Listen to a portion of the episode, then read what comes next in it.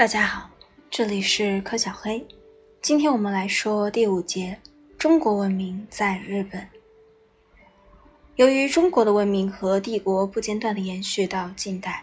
他们以诸西方国家皆不能用以控制西方的一种方式控制了东亚，因而，在东亚没有发展自罗马帝国崩溃以来已成为西方特点的政治和文化的多样性。只有遥远的北部和西部大草原和大沙漠是个例外，在这里，由于气候条件的限制，农业不可能存在，因此游牧民发展起一种独特的非中国式的畜牧的生活方式。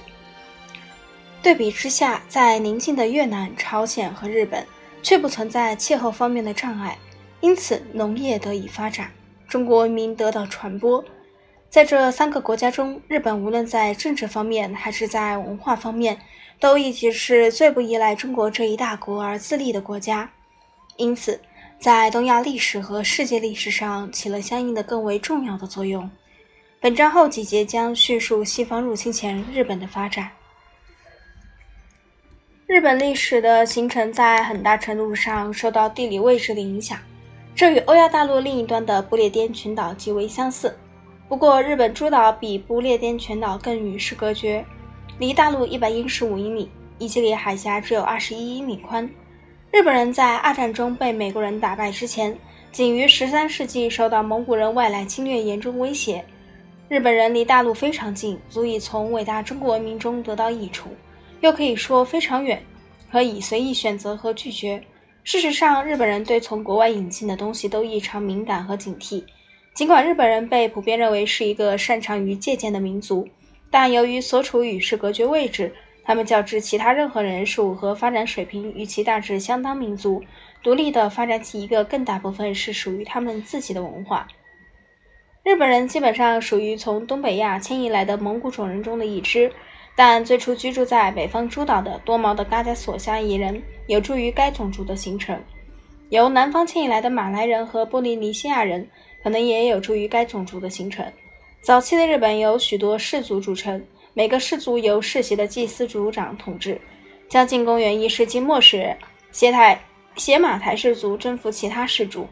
建立了一个松弛的政治和宗教的霸权，其首领是天皇，其氏族之神成为全民主的神。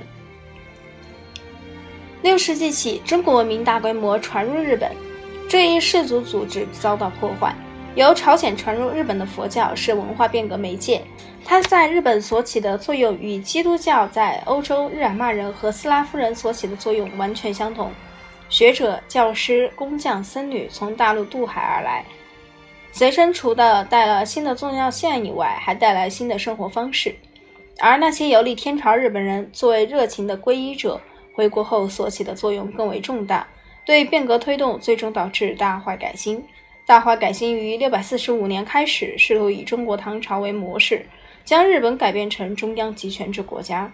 按照中国的模式，日本也分为若干省和地区，由从天皇和国家议会那里取得总督和地方行政官统治。此外，以天皇名义将所有土地收归国有，分给农户耕种。新的拥有土地的耕种者需要向中央政府纳土地税和劳务税，前者以稻米形式支付，后者有时包括服兵役。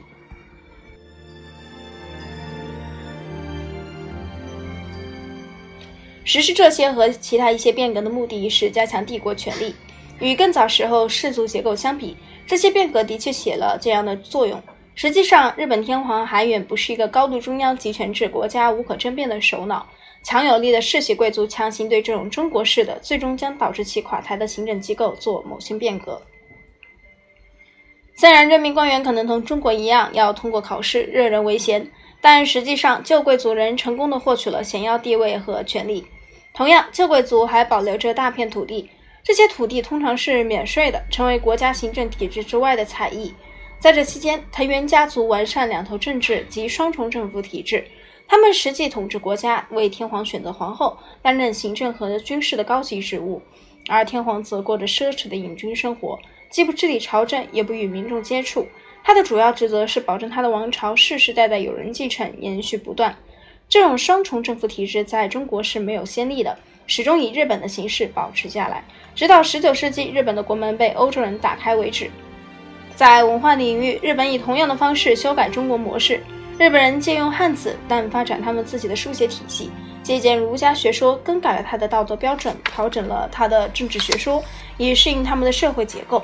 在保留其本族的神道教的同时，日本人还接受了佛教，对对之做了修改，以满足他们自己的精神需要。以唐都长安为模型，日本人首先在奈良，然后在京都建立了帝国新都。但其中庙宇、楼阁、神仙和花园都具有日本特征。帝国朝廷成为高度发展的文化和艺术活动的中心。十一世纪，子世部女士在她著名小说《源氏物语》中，以轻快的笔调描写了宫廷生活。但这部小说也反映了一个日渐颓废、几乎完全热衷于追求美感和肉欲的社会。这种堕落在下个世纪中变得更为严重。它有助于新的封建时期的到来。在新的封建时期，政权从帝国朝廷传入强有力的乡村武士的手中。